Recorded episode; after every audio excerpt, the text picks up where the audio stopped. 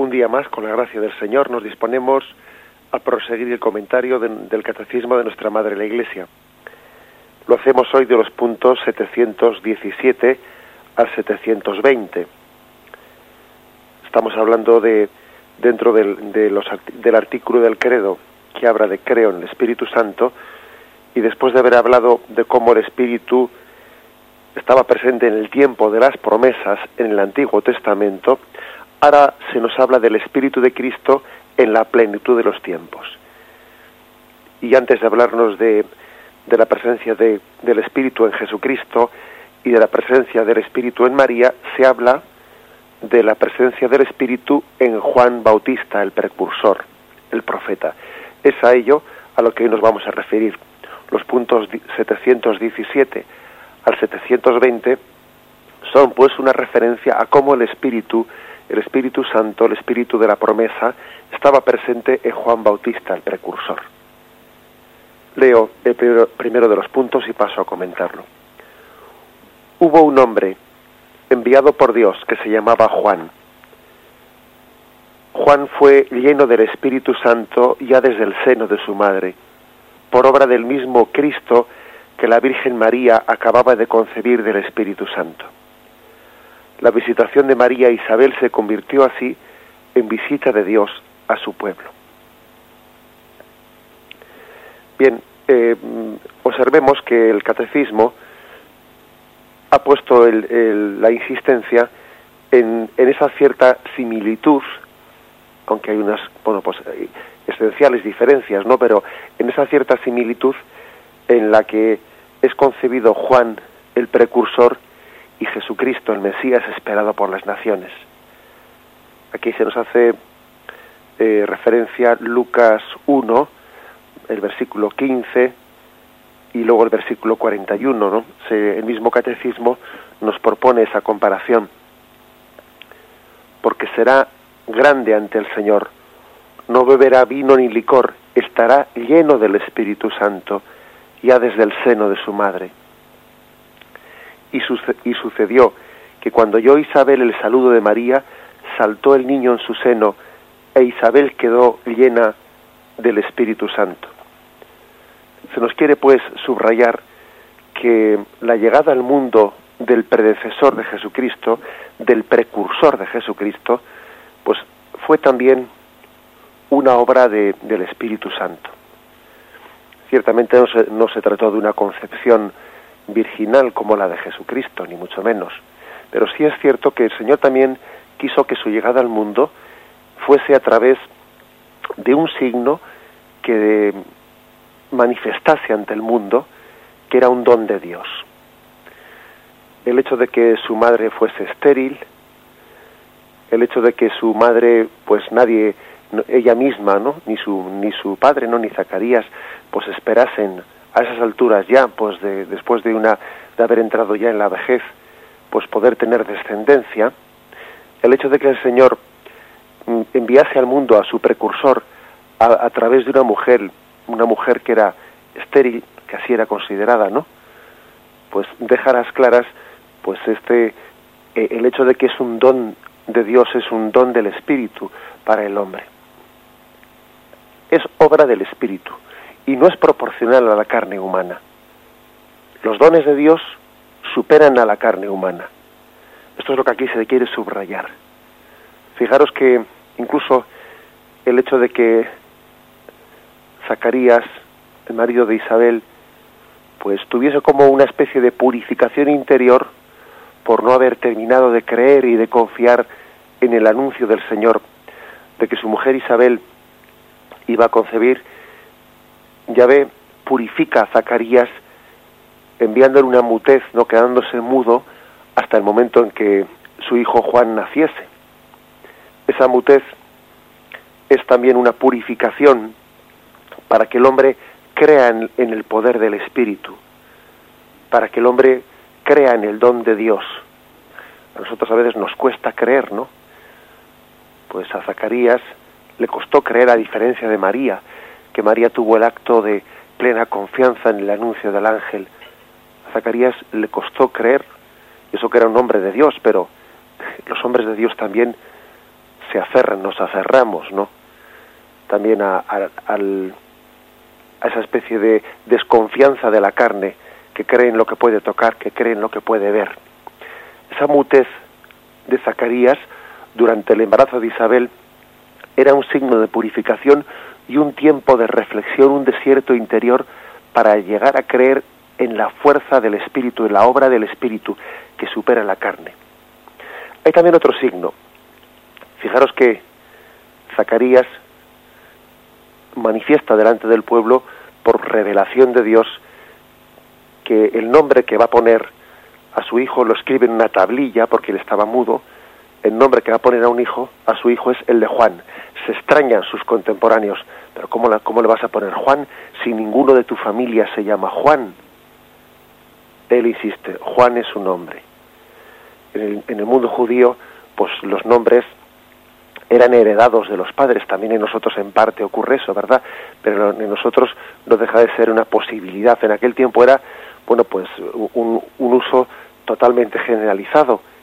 Se extrañan de que Zacarías recurra a un nombre que no formaba parte de ninguno de sus antepasados. Y aquí también hay un signo de Dios. El signo de Dios es el decir, mira, yo he traído un mundo, yo he traído a este mundo un profeta a través tuyo, pero no es tuyo, no es fruto de tu carne, sino que es un don de Dios y por eso su nombre no viene de ti. Le pongo yo el nombre, subrayando con eso que es una iniciativa de Dios, es una vocación de Dios. De esta manera también se está purificando, se está purificando pues una concepción de lo que podría ser el, el hombre de Dios o el profeta o, incluso el sacerdote, como si éste fuese una especie de don transmitido por la carne, por una pertenencia a una, a una tribu, sino que se está subrayando que es una elección de Dios. Fijaros que en el Antiguo Testamento, incluso la concepción del sacerdocio, pues eh, parecía que era la pertenencia a una tribu, la tribu de Leví, que era la tribu sacerdotal. Y entonces el sacerdocio era más una cuestión de casta que se, que se transmitía por herencia más que una elección de Dios. Por eso Jesús es sacerdote según el rito de Melquisedec. Jesús no era de la tribu de Leví, no era de la tribu sacerdotal. Él es sacerdote según el rito de Melquisedec, porque Melquisedec fue aquel sacerdote que se topó con Abraham y nadie sabía, nadie sabía la procedencia de Melquisedec. Su procedencia era misteriosa. Sin embargo, bendijo a Abraham. Luego, si le bendijo, era sacerdote. Y cuando se dice que Jesús era sacerdote según el rito Melquisedec, se quiere subrayar con ello que era sacerdote no según la carne, no según la pertenencia a una casta, no según una herencia recibida desde la tradición humana, sino por elección gratuita de Dios, por elección amorosa de Dios. También por eso Juan Bautista es puesto como, Dios le sugiere, no le pide, le ordena a Zacarías que le ponga por nombre Juan para testimoniar con ello que es una elección divina y libérrima y que Juan supera la, concepción, la elección de Juan como el precursor, supera las capacidades humanas. Es una es un don, una obra del Espíritu. Bien, esto de alguna manera nos, nos recuerda pues que eso que rezamos en el tiempo de Adviento, en la preparada, en la preparación de la llegada de, del Mesías. Cielos, lloved vuestra justicia. Ábrete tierra, haz germinar al Salvador. La salvación de Dios es en primer lugar un don gratuito que viene de los cielos. La salvación de Dios es primeramente descendente. Antes que ser ascendente, es descendente. Viene de Dios sin que nosotros pues podamos proporcionalmente pues tener derecho a tal cosa. Es una iniciativa del amor de Dios. Aunque es cierto que tiene que ser acogida. Por eso después de decir cielos lloved vuestra justicia, luego dice ábrete tierra, haz germinar al Salvador ese don gratuito que es iniciativa de Dios, pues es verdad que tiene que ser acogido, tiene que ser acogido en nuestros corazones, tal y como Zacarías e Isabel hicieron después de ser purificados por esa mutez, después de ser purificados para llegar a creer en la obra y en la fuerza del Espíritu. Fijaros que este, este punto, este primer punto del catecismo, termina diciendo, ¿no?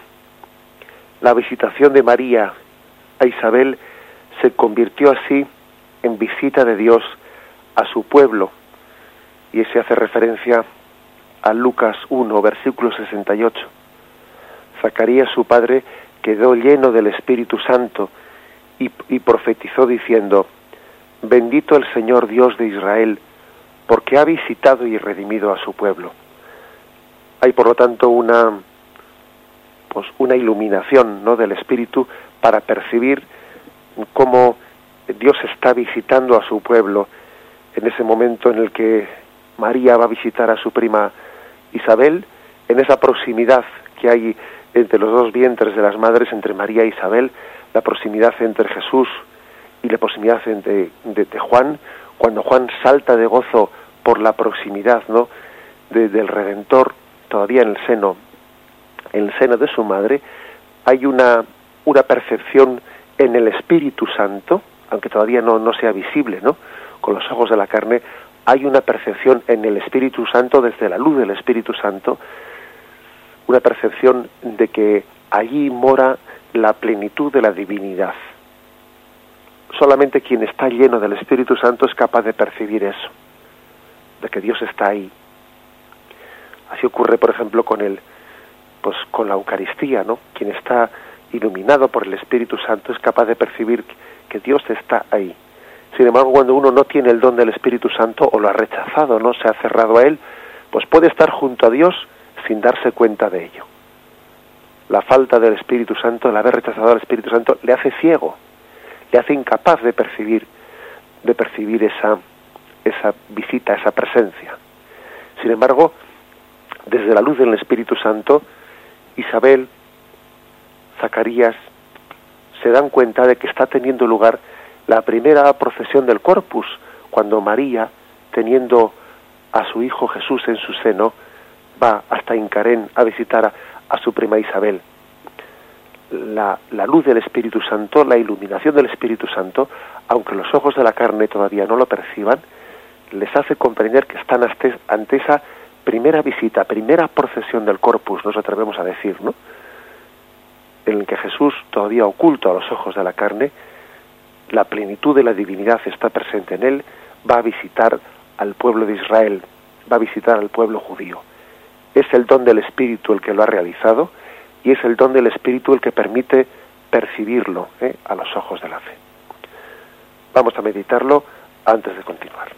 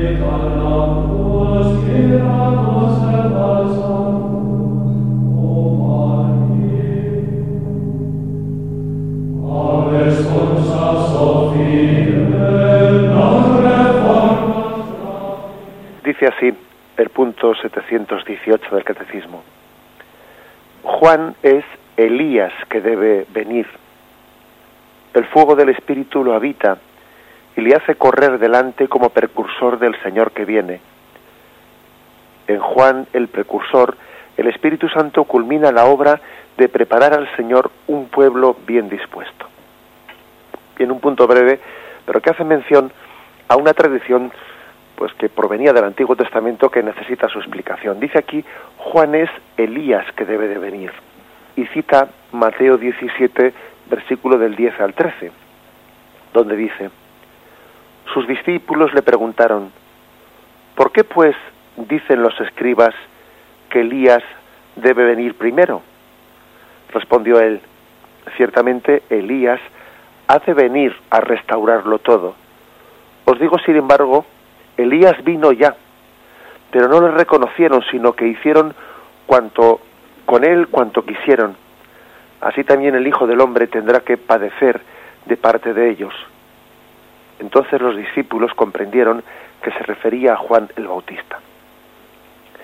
Es decir, que existía una tradición proveniente desde el Antiguo Testamento que hablaba del retorno de Elías. Elías fue el gran profeta del Antiguo Testamento el profeta que puso a prueba, que Dios puso a prueba para demostrar que quien confiaba, ¿no? que aquel que confiaba en Yahvé sería capaz de, de llevar adelante su obra pues contra todos los profetas de Baal y de instaurar el verdadero pues la verdadera fe del pueblo de Israel. Y había una profecía que decía que Elías retornaría.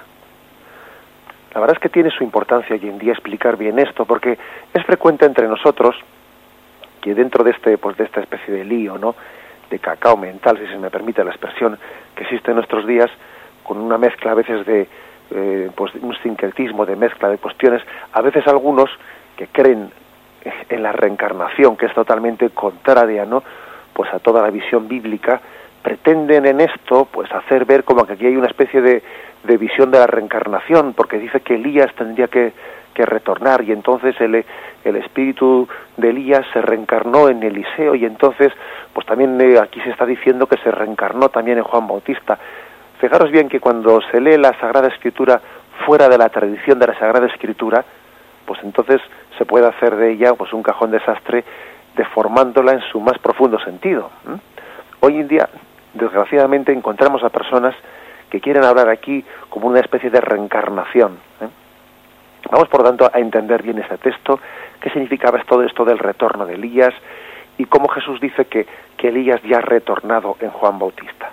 Vamos a leer primeramente el texto de la, del segundo libro de Reyes, segundo libro de Reyes, capítulo segundo, versículo del 1 al 18. Es la ascensión de Elías. Esto pasó cuando Yahvé arrebató a Elías en el torbellino al cielo. Elías y Eliseo partieron de Gilgal. Dijo Elías a Eliseo, Quédate aquí, porque Yahvé me envía a Betel. Eliseo dijo, Vive Yahvé, y vive tu alma, que no te dejaré. Y bajaron a Betel. Salió la comunidad de los profetas que había en Betel al encuentro de Eliseo, y le dijeron, ¿No sabes que Yahvé arrebatará hoy a tu Señor por encima de tu cabeza? Respondió, También yo lo sé, callad. Elías dijo a Eliseo, Quédate aquí porque Yahvé me envía a Jericó. Pero él respondió, vive Yahvé y vive tu alma, que no, le que no te dejaré. Y siguieron hacia Jericó y le dijeron, ¿no sabes que Yahvé arrebatará hoy a tu Señor por encima de tu cabeza? Respondió, también yo lo sé, callad. Le dijo Elías, quédate aquí, porque Yahvé me envía al Jordán. Respondió, vive Yahvé y vive tu alma, que no te dejaré. Y fueron los dos. Cincuenta hombres de la comunidad de los profetas vinieron y se quedaron enfrente a cierta distancia. Ellos dos se detuvieron junto al Jordán. Tomó Elías su manto, lo enrolló y golpeó las aguas, que se dividieron de, uno de un lado y de otro, y pasaron ambos a pie enjuto. Cuando hubieron pasado, dijo Elías a Eliseo, Pídeme lo que quieras, que haga por ti antes de ser arrebatado de tu mano.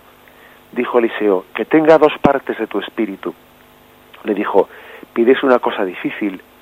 Si alcanzas a verme cuando sea llevado de tu mano, lo tendrás, si no, no lo tendrás iban caminando mientras hablaban cuando un carro de fuego con caballos de fuego se interpuso entre ellos y Elías subía al cielo en el torbellino.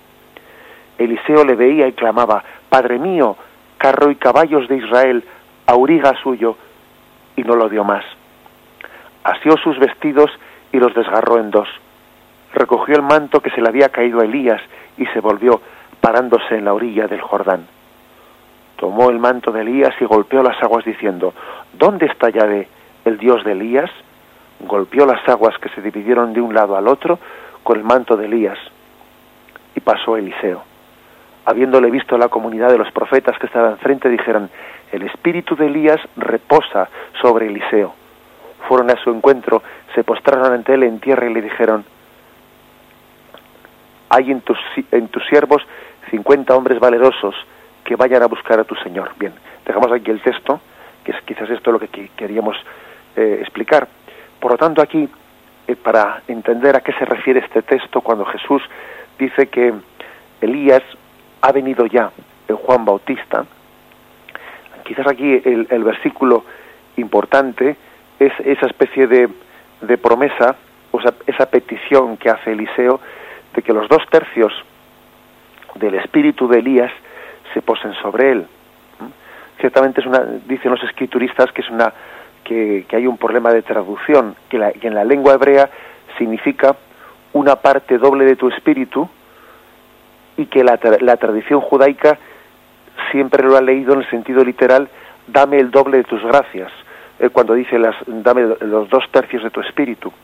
De hecho, Eliseo durante su vida dobló los milagros del maestro Elías e hizo algunos milagros espectaculares, ¿no? O sea que esa expresión, dame los dos tercios de tu espíritu, pueden significar no tanto lo que entendemos nosotros, ¿no? Que es una especie de un poco menos que tú, aunque no llegue a tanto. Bueno, pues parece que en la que en la palabra hebrea mm, puede significar una parte doble y de ahí que Eliseo tuvo la gracia de, de, ejercer ¿no? y, de, realizar todavía más milagros que, Elías. Sin embargo, según la traducción de San Jerónimo, pues que mm, da otra interpretación, las dos partes, los dos tercios esos ¿no? del texto original indicarían la doble pertenencia de a la herencia paterna que se recibía por ley ¿eh? el hijo mayor.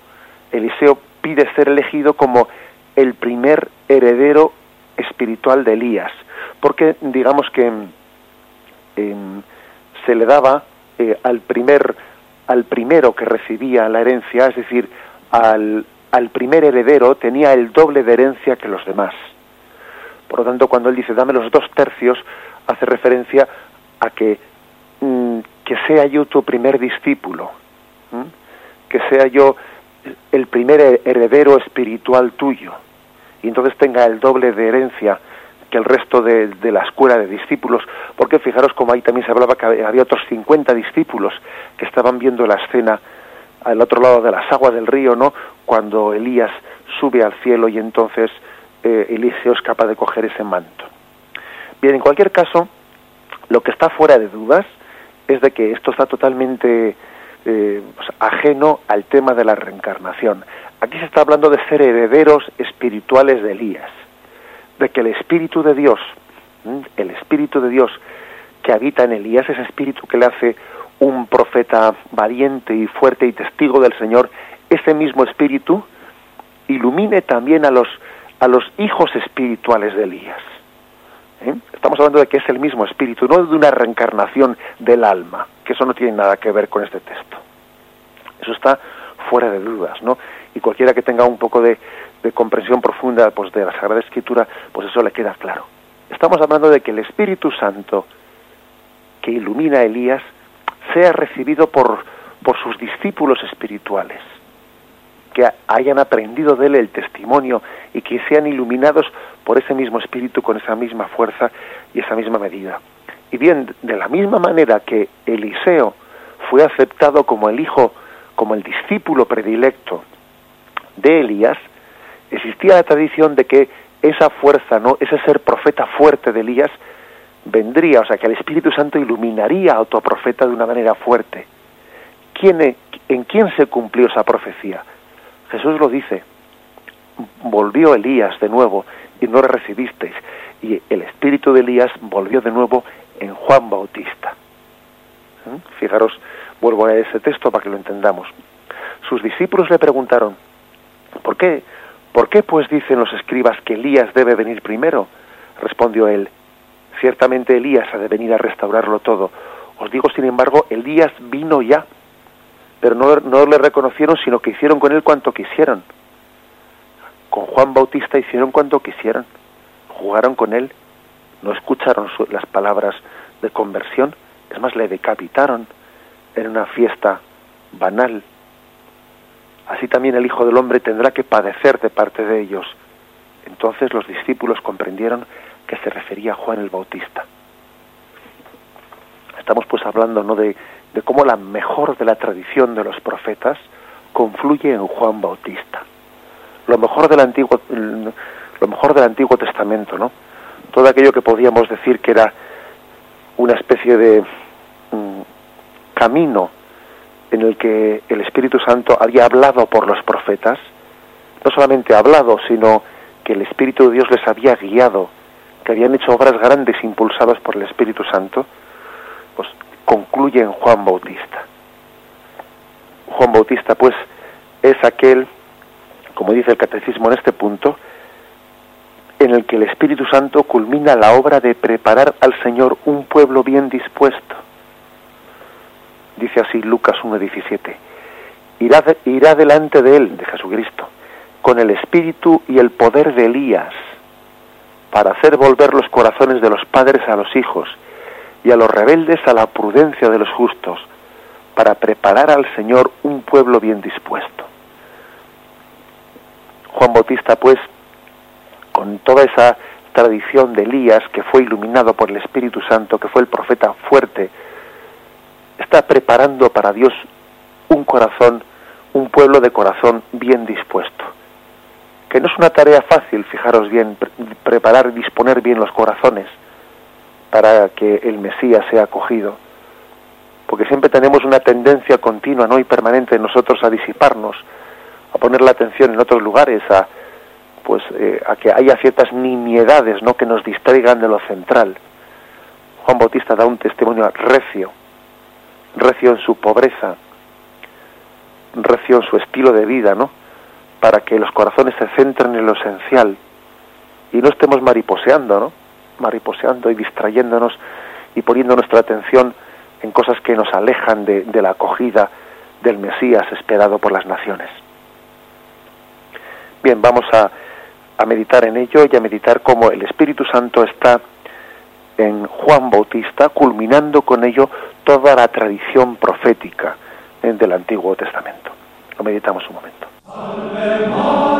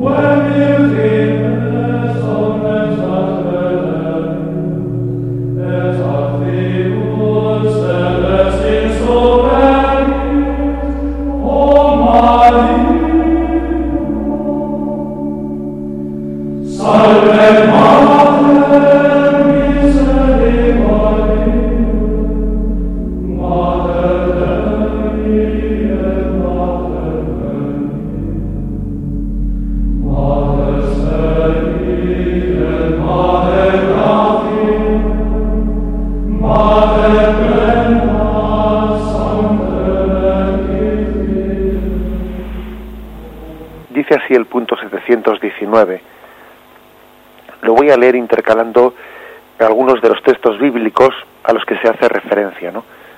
dentro de este punto 719. Juan es más que un profeta. En él el Espíritu Santo consuma el hablar por los profetas. Juan termina el ciclo de los profetas inaugurado por Elías Aquí se hace referencia a Mateo 11, 13, 14, donde dice, desde los días de Juan Bautista hasta ahora, el reino de los cielos sufre, sufre violencia y los violentos lo arrebatan Pues todos los profetas, lo mismo que la ley, hasta Juan profetizaron. Y si queréis admitirlo, él es Elías, el que iba a venir. Anuncia la inminencia de la consolación de Israel, continúa el, el catecismo. Es la voz del consolador que llega. Dice aquí Juan 1.23. Y le preguntaron, ¿qué pues? ¿Eres tú Elías? Él dijo, no lo soy. ¿Eres tú el profeta? Respondió, no. Entonces le dijeron, ¿quién eres para que demos respuesta a los que nos, nos han enviado? ¿Qué dices de ti mismo? Dijo él, yo soy la voz del que clama en el desierto. Rectificad el camino del Señor, como dijo el profeta Isaías.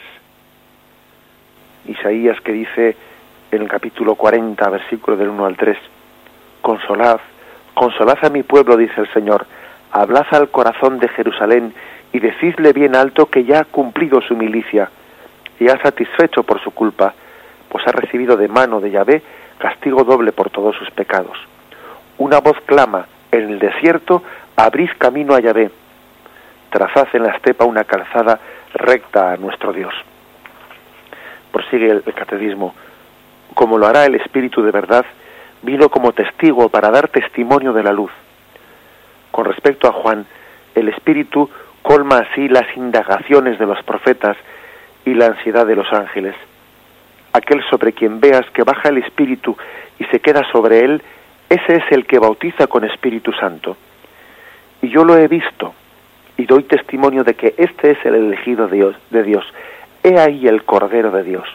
Termina pues este punto del catecismo con estas palabras de Juan Bautista que son recogidas por el primer capítulo de San Juan, en el versículo 33, 36. ¿eh? Vuelvo a leerlas para que nos demos cuenta de que es como el momento culmen en el que Juan Bautista señala, le dice a sus discípulos que él va a señalar quién es el pues el Mesías esperado, dice estos versículos, aquel sobre quien veas que baja el Espíritu y se queda sobre él, ese es el que bautiza con el Espíritu Santo. Y yo lo he visto y doy testimonio de que este es el elegido de Dios. He ahí el Cordero de Dios. Bien, por lo tanto, podemos decir que Juan Bautista es el culmen del profetismo del Antiguo Testamento. En él se consuma, dice el catecismo, el hablar por los profetas. Fijaros cómo en nuestro credo decimos, y habló por los profetas. Confesamos de esa forma que el Espíritu Santo habló por los profetas. El profetismo, pues, es un instrumento de Yahvé, del espíritu de Yahvé. El profetismo lo fue y sigue siéndolo, y sigue siéndolo, un instrumento por el que el Espíritu Santo habla. Claro, la clave está en cómo, en cómo discernir quién es verdadero profeta y quién es falso profeta. Y un poco de una, cierta pista para cómo discernir esto bien discernido nos lo da el mismo Juan Bautista. Solamente el que está lleno del Espíritu Santo es capaz de señalar con su dedo al que está lleno del Espíritu Santo. Por eso Juan Bautista, que estaba lleno del Espíritu Santo, señaló en medio del en el río Jordán, este es el Cordero de Dios, aquel sobre el que el Espíritu descienda. El que no está, el que no está lleno del Espíritu no es capaz de señalar al Espíritu de Dios descendido en nuestro, en nuestro mundo ¿no? y presente en nuestro mundo.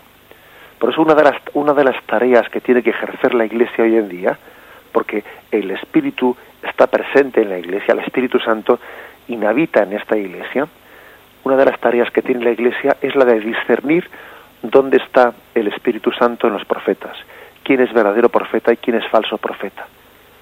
La Iglesia tiene una tarea de discernimiento para saber dónde está el Espíritu del Señor y dónde no está igual que Juan Bautista también le tocó señalar con su dedo, ese es el Cordero de Dios, el que esperabais, en él se ha posado el Espíritu de Dios. Dice, dice una cosa hermosa, ¿no? Este, este texto, que es la voz que él ha venido a dar, que él no es la palabra, sino que es la voz. Eso es una cosa que el mismo San Agustín desarrolla en uno de sus sermones. Yo soy la voz del que grita en el desierto, dice San Agustín, Juan era la voz, pero el Señor era, era la palabra que en el principio ya existía. Juan era una voz pasajera, Cristo la palabra eterna desde el principio. Y aquí un elemento de, cómo se discierne un verdadero profeta. El verdadero profeta es aquel que busca ser voz, pero no palabra.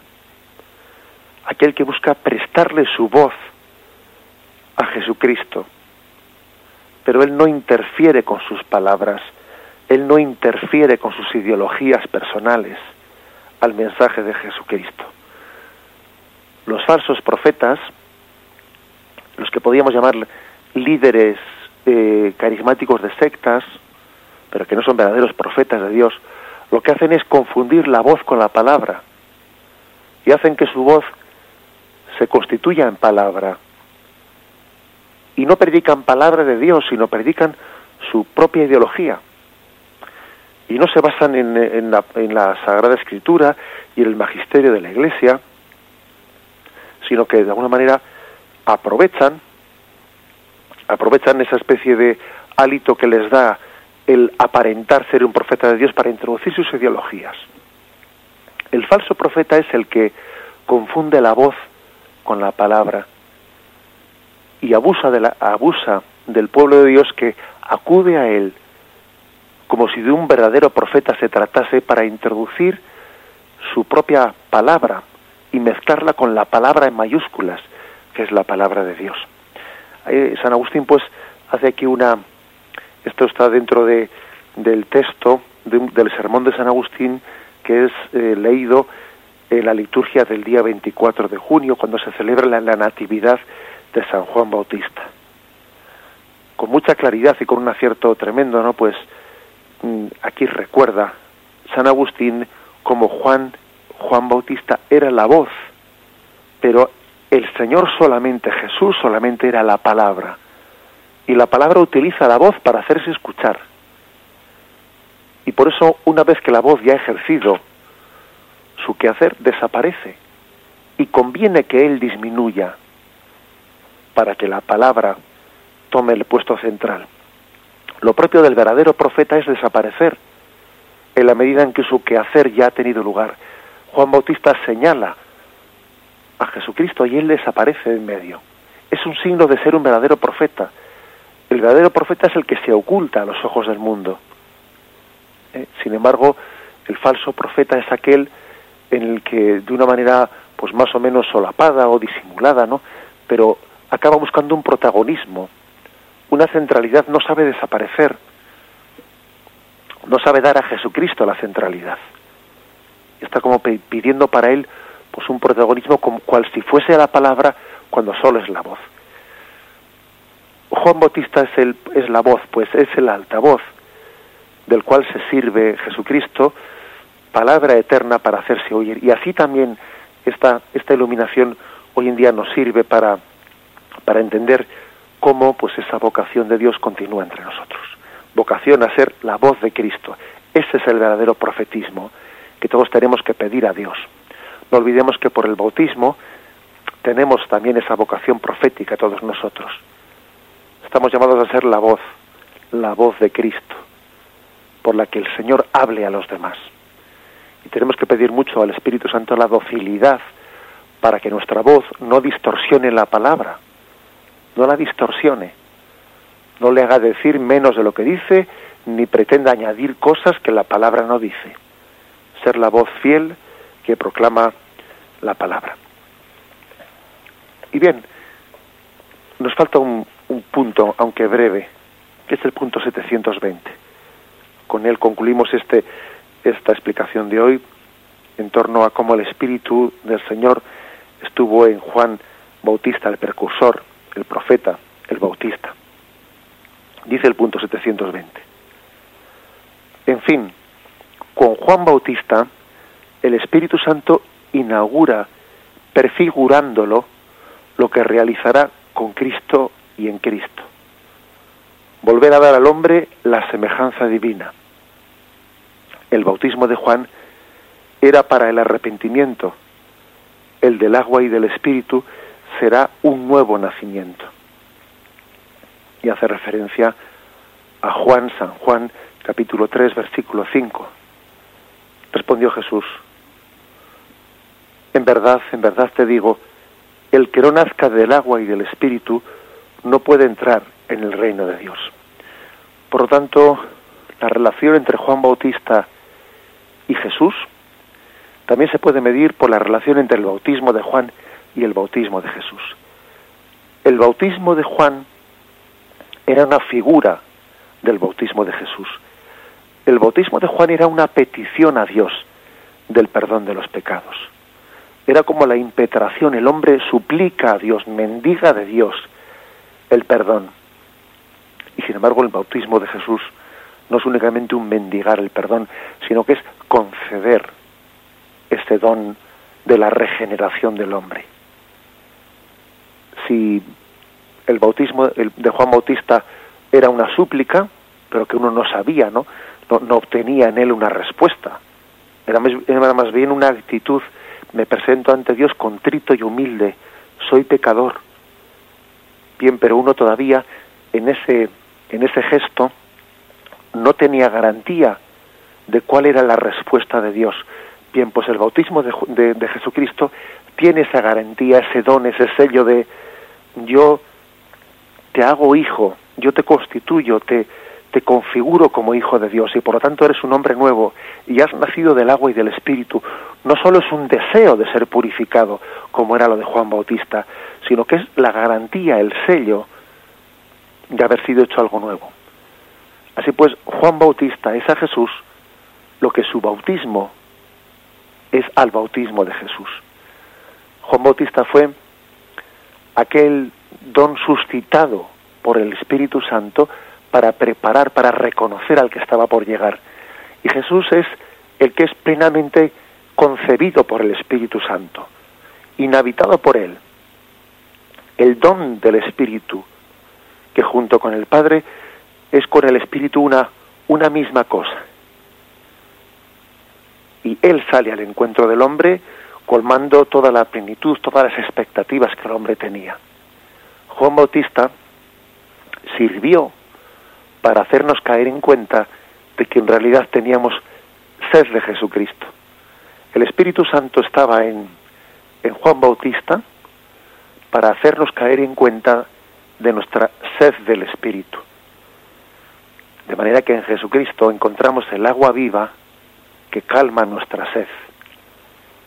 Fue importante, importantísima la labor del profeta de Juan Bautista. Caer en cuenta que el hombre tiene una interior sed, una sed con natural que solamente va a poder ser saciada en el don del Espíritu. Y llega Jesús, que es el don del Espíritu, y salma y, calma, perdón, y sacia esa sed que había sido manifestada por, por Juan Bautista.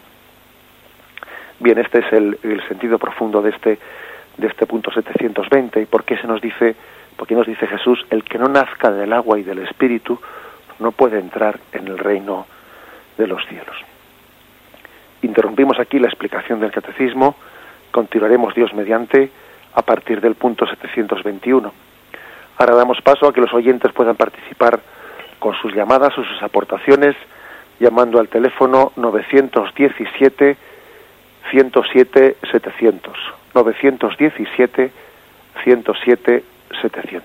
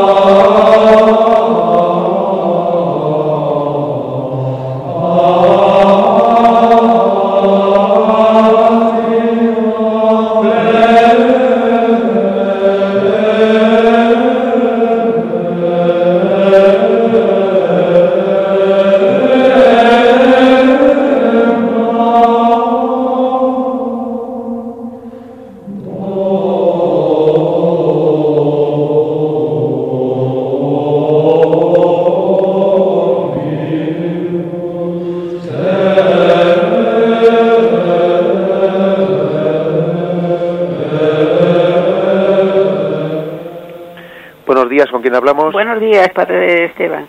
Mire, eh, yo le pedía, por favor, porque las personas mayores no, no retenemos, yo por lo menos no, no me queda todo lo que usted dice, y es tan sublime, tan importante. Yo le diría que si pudiera, que grabara y que nos pudieran hacer un libro, porque eso es, es, una maravilla, esto es bárbaro. Bien, pues nada. ¿Podrá ser posible? Bueno, no se preocupe usted. Yo creo que por lo menos lo que sí que es cierto es que si alguno de ustedes pues quiere eh, algún programa concreto lo puede solicitar de Radio María. Ellos lo graban todo, eh, lo graban y, se lo puede y se lo puede servir. ¿eh? Bueno, pero, lo mejor sería un, librito que con esas predicaciones que usted nos hace, porque esto esto de hoy es, es, especial. Bueno, muchas pues, gracias. Bien, a usted muchas gracias. De todas maneras también yo creo que, que, que es cierto que tenemos que confiar en que todas esas predicaciones que recibimos, ¿no? Pues aunque lógicamente muchas cosas se nos escapen y quisiéramos haberlas retenidas todas, ¿no? Bueno, pues también todas ellas van haciendo un conjunto y, y, algunos matices que se nos escapan por un lado, el Señor en su providencia ya, ya buscará otras formas de que se complementen, ¿no?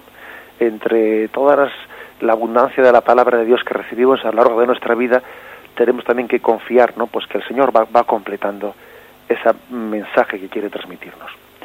Adelante, eh, hablamos con el siguiente oyente. Hola, buenos días. Buenos días, sí. Eh, primero, enhorabuena por el programa. Muy bien. Les escucho todos los días porque estoy repartiendo pan con una furgoneta y pongo siempre la radio.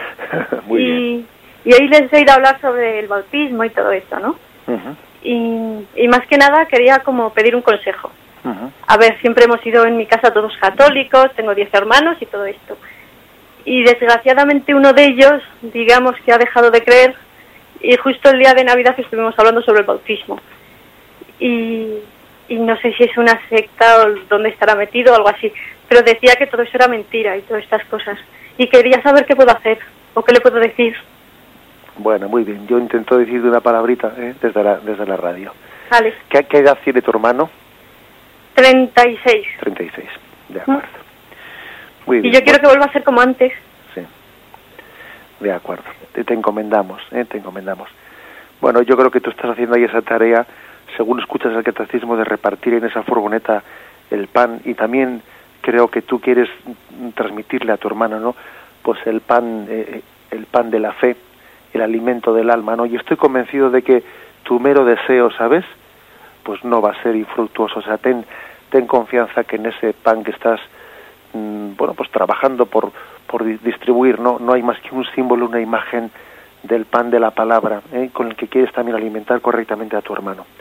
Yo creo que, que debes de tener eh, paciencia y perseverancia ante tu hermano. ¿eh? Paciencia y perseverancia. Es posible que él pues haya pues caído en unas pues en una bueno malos ambientes o que tenga en su, en su entorno, en su derredor, pues unos malos consejeros, pero yo creo que el mejor antídoto. Frente a esas malas influencias que pueda tener, pues está sin duda alguna en una familia de diez hermanos, como sois vosotros que acabas de decir, ¿no? A mí me parece que la piña ¿eh? que vais a formar entre una familia de diez hermanos va a ser capaz de contrarrestar cualquier secta y cualquier influjo maligno ¿eh? que pueda tener tu hermano en este momento. Luego yo te diría, habla con tus hermanos, rezad los diez, ¿eh?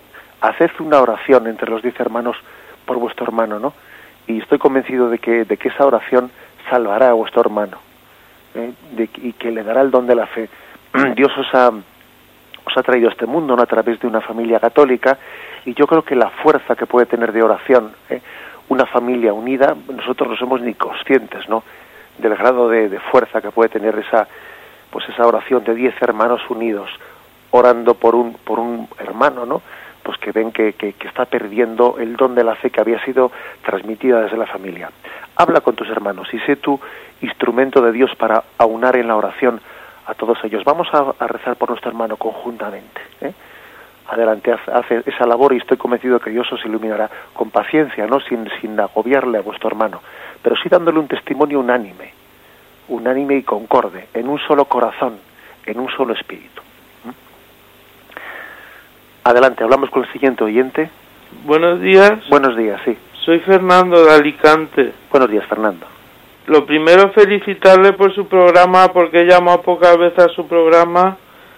y, y luego preguntarle si San Juan Bautista me oye. Sí, sí, lo escucho perfectamente.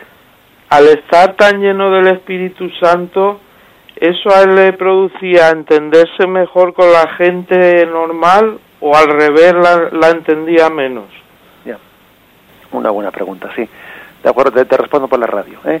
Pues mira, yo creo que el estar lleno del Espíritu Santo, cuando es, cuando es el verdadero Espíritu del Señor, eso no nos aleja de la gente. A veces tenemos un concepto de lo que es la mística, pues falso, ¿no? En la medida que parece que ser santo o ser místico es ser, un raro, un raro que, que, a uno le aleja de, pues de la capacidad de contacto con el mundo. No, el Espíritu viene en socorro de nuestra debilidad. Por lo tanto, el que está lleno del Espíritu Santo es más capaz ¿eh? de conectar con su hermano alejado y su hermano enfermo, porque igual que el Espíritu vino en socorro de nuestra debilidad, también el, Espíritu nos capacita para ir en socorro de la debilidad de nuestros hermanos. ¿eh? Creo que esa es la respuesta adecuada. Adelante, damos, damos paso al siguiente oyente. Buenos días. Buenos días, sí. Y felicidades, felices fiestas y felicidades por este programa.